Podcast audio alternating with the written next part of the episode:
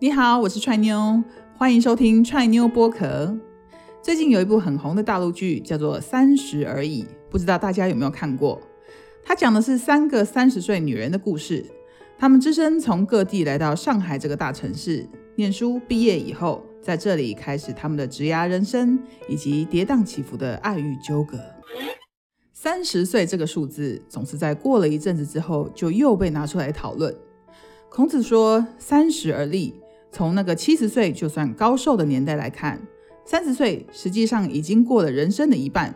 通常孩子已经生意打了，自己也步入了人生的高原期，不但清楚知道自己适合做什么，什么做得好，还可以非常骄傲的跟自己说：“我是邱生万啊，不是，是我就是做这一行的料啦。”但就现代人来说，我们的人均寿命延长了，工具变多了。发展更快了，当然教育程度也提高了，但同时贫富差距也跟着加大。全球化不但没有拉近世界的距离，反而是加剧了人跟人之间种种的不公平。这让所谓的“三十而立”变成“三十而已”。所以，要是以现在的标准来看，而立的年纪应该要乘个一点二到一点五左右，大概在四十岁上下还差不多。我想，我们或许可以这么说吧。三十可以是最精彩的年纪，但也可以是最不安的年龄。相较于二十岁，你更了解这个社会的规矩；但比起四十岁，却又还是可以卷起袖子大破大立的阶段。所以，我们该做的就是不该自我设限。在这个斜杠斜到不能再斜的时代里，你可以同时是个警察，是个作家，更可以是个投资眼光精准的理财专家。就像今年刚卸下警务，并转任投资顾问，同时也出版了《我毕业五年用 ETF 赚到四百万》这本半自传式的投资理财书而爆红的蔡志成，跟其他人比起来，今年才二十九岁的他，可说是早就飙过无数个法家湾了，不是吗？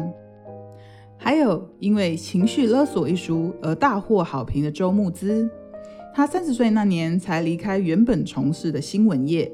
并且重新报考了心理医生的专业，直到现在快接近四十了。而他多彩多姿的风貌，更让许多人对他投以羡慕的眼光。不得不说，年龄的分界的确变得越发模糊，但一个人伴随年龄的增加而出现的转变，却也因此变得更加深刻。所以今天就让我们来聊聊二十到三十将带给我们哪些不同的人生课题。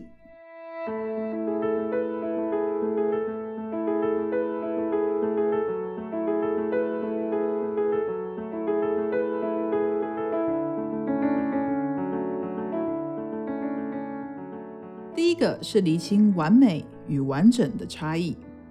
不知道你还记不记得，在学校里被同学们称赞活动办得不错的时候，也不知道你还记不记得，在你翻片食谱煮到差点失火，而当他对你说出“嗯，好好吃哦”的那一刻呢？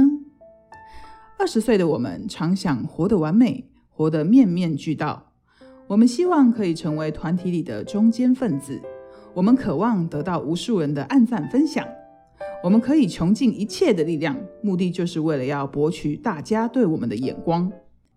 我们不想被人看衰小，所以我们凡事都会拿出自己最亮眼的一面。我们开始知道什么是品牌，开始知道什么是遮瑕与眼妆。除了要很懂自拍，最好还要学会修图的伎俩。我们可以为了拍照好看而什么都不吃。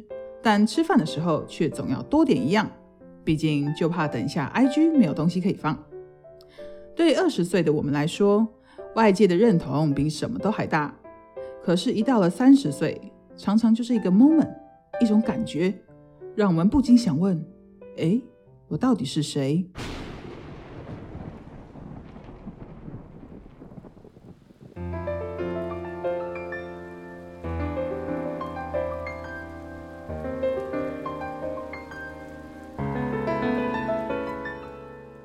许你可以说我们变懒了，但是只是出门倒个垃圾，真的有必要花上半个小时化上美美的妆吗？不过是到楼下转角 Seven 拿个包裹，我就非得一定要洋装加丝袜吗？当然，也不是说我们就会蜡黄着一张脸，然后随便弄个鲨鱼夹就跑去追垃圾车。该顺好的马尾以及没有缺角的眉毛是一定要有的，但那不是为了展现，顶多是一种不要吓到别人的同理心表现。至于衣服的话，也就是换件合身的 T 恤，加上松紧带的短裤。毕竟谁会想光着屁股出门，然后被人以妨碍视力健康为由而提告，对吧？三十岁以后的我们，并不是不在意，只是比起外界，我们更懂得体察自己内心的感受。尤其在交往对象上，我们也逐渐从条件筛选转变成来来来，喝完这杯再说吧。毕竟，如果对方无法负荷我心灵的重量，那些柴米油盐酱醋茶什么的，其实我一个人扛不也就够了，不是吗？同样的，在别人的眼光跟自己的感觉中，我们内心的天平不再只是向某一方倾倒。像我很喜欢的一位艺人丁宁，在他那本《我要的不是完美，是完整》的书里面就有提到。一个身心灵平衡，而且充满内在力量的人，不但能融化暴力、紧绷，更能让人感到安全、放松。当他懂得接纳自己、尊重自己的需求，才有办法包容别人，并生出爱的力量。所以，二十到三十的第一堂课，就是要我们清楚的知道，完美是渴望别人的认同，完整是你对自己的承诺。只有当我们拥有了完整的自己，也才有可能追逐上那道完美的背影。好，那第二个就是打破跟自己的距离。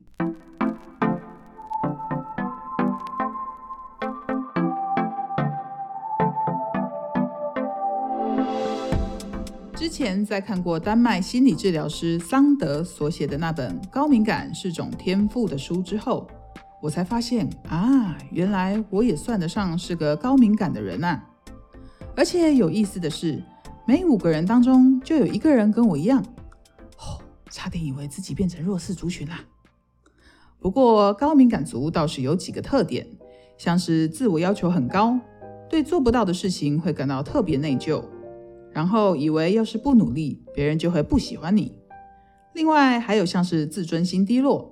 特别容易感到恐惧和忧郁，不懂得抒发负面的情绪，以及常在责怪他人跟自责之间摇摆不定等等的问题，这呃听起来好像不太妙啊啊！不过好莱坞知名女星妮可基曼 （Nicole Kidman） 在受访的时候就曾经表示，她从小就是个相当敏感的人。他说，大部分的演员都是高度敏感的人。他们有着特殊的观察力，并且想办法长出厚厚的壳来保护自己。不过，在镜头前又必须卸下武装，要不就没有办法演好一出戏。因为敏感，所以很容易感到痛苦，或是感知到对方的痛苦。简单来说，一般人大体上就是痛不痛、舒服不舒服、喜欢不喜欢。但高敏感的人可能就有七八十种感觉。不过也正因为如此，所以高敏感的人比起一般人更能沉浸在无与伦比的快乐之中，像是悦耳的音乐、花朵的清香，或是美味的食物，只要一点点的刺激，就能让他们的心情瞬间嗨起来。看来当一个敏感一点的人，好像也是挺爽的嘛。不过要是没有足够的理解以及内在安定的力量，这种特质所产生的许多负面情绪以及行为表现，很容易就会打乱你的人际关系与生活步调。毕竟，被讨厌的勇气是需要包容力才得以生出来的，其中当然也包含了不被自己讨厌。反观许多二十到三十的朋友也一样，你或许不是那么敏感的人，但是旁人的窃窃私语以及网上那一条条的冷言冷语。就算你再怎么回避，假装视而不见，我们往往还是会一个不小心就转角大丢赛。这时候除了仰天长啸之外，难道就没有其他办法了吗？讲讲，看留言回群组狂解释，又让你的心情屁滚尿流了吗？来，心情屁滚尿流就是呃，药商广告就先等等吧。首先，我们的第一步就是要懂得以值而不是量来评价自己。贾伯斯贝贝曾经说过这样的一段话：当我站在现在这个位置往回看，我才发现过去所有发生的事都有它发生的必要。这些看似脱轨不一样的经历，就像无数条虚线一样，成就了现在的我。讲起来虽然有些残酷。但是要成为不以外物伤性的无敌铁金刚，你就必须先全盘接受自己最真实的面貌。这里面当然包括了许多幼稚的行为以及不堪的回忆，就像是武侠小说里面的主角，每次都得必须全身骨折、筋脉尽断之后，才有办法练就一身绝世神功一样。不过，即便如此，也请试着学会不往前看，不回头望。并以不带批判、不用暴力的方式，温柔的对待自己跟身边的人。当然，最终你不会变成什么武林高手，但你绝对会成为你生命中的盖世英雄，因为你已经学会如何控制自己的能量，打破跟自己之间的距离。而这股由内而外的能量转换，就是二十到三十教给我们的第二堂课。第三个是放下大脑的惯性。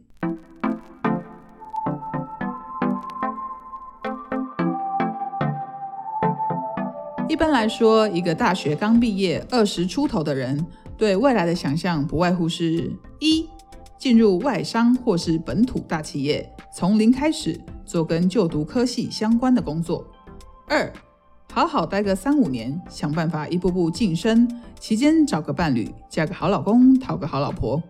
三，婚后差不多一年多，生个孩子之后狂剖育儿照片，家庭生活美满。四，最后一切预计在三十岁左右完成，送啦。很抱歉，梦想是很美满，但现实总是骨感。通常在你走入职场以后。你每天想的就是如何可以不要上班。等做个三五年，你可能也换过了一两家公司，但薪水跟头衔却依旧原地打转。最后，假设你顺利结婚生子，但当你看着每月的房贷、车贷、学贷等等的费用悄然而至，即便你对现在的工作有再多的不满，隔天，你依旧只能拖着疲惫的身躯，乖乖滚去上班。多年以后，当你觉得那我退休总可以了吧？这时候，医生会跟你说：“哦，如果有什么想做哦，不妨可以请家人安排一下。”敢问施主，是不是有种恍然大悟的感觉呢？但您不用担心，您这不是眼睛业障重，而是您这大脑的运作被社会的标准操控。什么意思呢？想想看，年轻时的我们，无论做什么事情，总是充满干劲，说干就干。但你有没有想过，这真的是你要做的吗？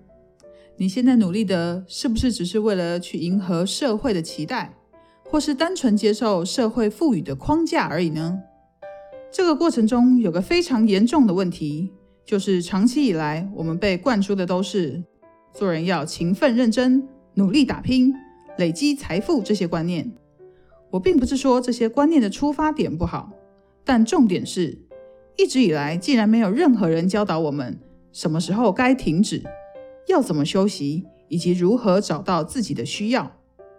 这导致许多人因为加班过劳而不幸在工作中丧命，也导致许多人认为休息就该好好享受，因而纵情声色，搞坏身体。更重要的是，这让许多人在发大财了以后，只会一昧的持续追求更多的财富。对，银行的存款数字不断增加很好，但你本身的快乐存款，请问又添了多少？所以老是有人觉得自己不快乐，就是因为财富不够多，成就不够高，权力不够牢。而这样的恶性循环，长时间下来，轻易的就可以将一个人重重击倒。艺人丁宁在他那本《我要的不是完美，是完整的》书里面也有提到，他曾经问过他的瑜伽教练，到底运动跟瑜伽有什么不同？教练说，运动跟瑜伽都是借由身体的练习创造能量，不同的是，运动创造出来的能量会强化你大脑对于某些事情的惯性，但是瑜伽所创造出来的能量会让你放下脑中过度集中的思考。练习瑜伽必须专注在身体跟心灵上的感受，透过呼吸把创造出来的能量流向你身体所需要的地方。想要跟需要是不一样的。譬如你对自己说：“为了我的健康，从明天起我要开始健身。”于是你就开始狂跑健身房做重训，但是你爱吃素食的习惯还是没有改变。熬夜追剧的情况依旧是每天上演，那么我敢肯定的说，最后你的二头肌可能变壮了，但是你的健康状况反而变差了。想想你真正需要的是什么？是健康，而不是肌肉，对吧？那么既然是健康，你该做的应该是先控制饮食，调整作息，最后才是上健身房。消耗身体多余的脂肪，不是吗？我们必须厘清自己真正的需要，放下大脑的惯性。特别是许多专家说过的话，也别急着照单全收。你必须懂得思考，再找资讯，做出正确的判断。因为我们每个人都必须为自己的人生全盘负责，只有你才可以决定什么对你来说才是最好的人生。相信自己。好的，以上就是今天的分享。如果你喜欢今天的内容，也欢迎到 Try New Try New 粉丝团留言让我知道。让我们继续往四十到五十、五十到六十的人生道路勇敢迈进。我们下次见，拜拜。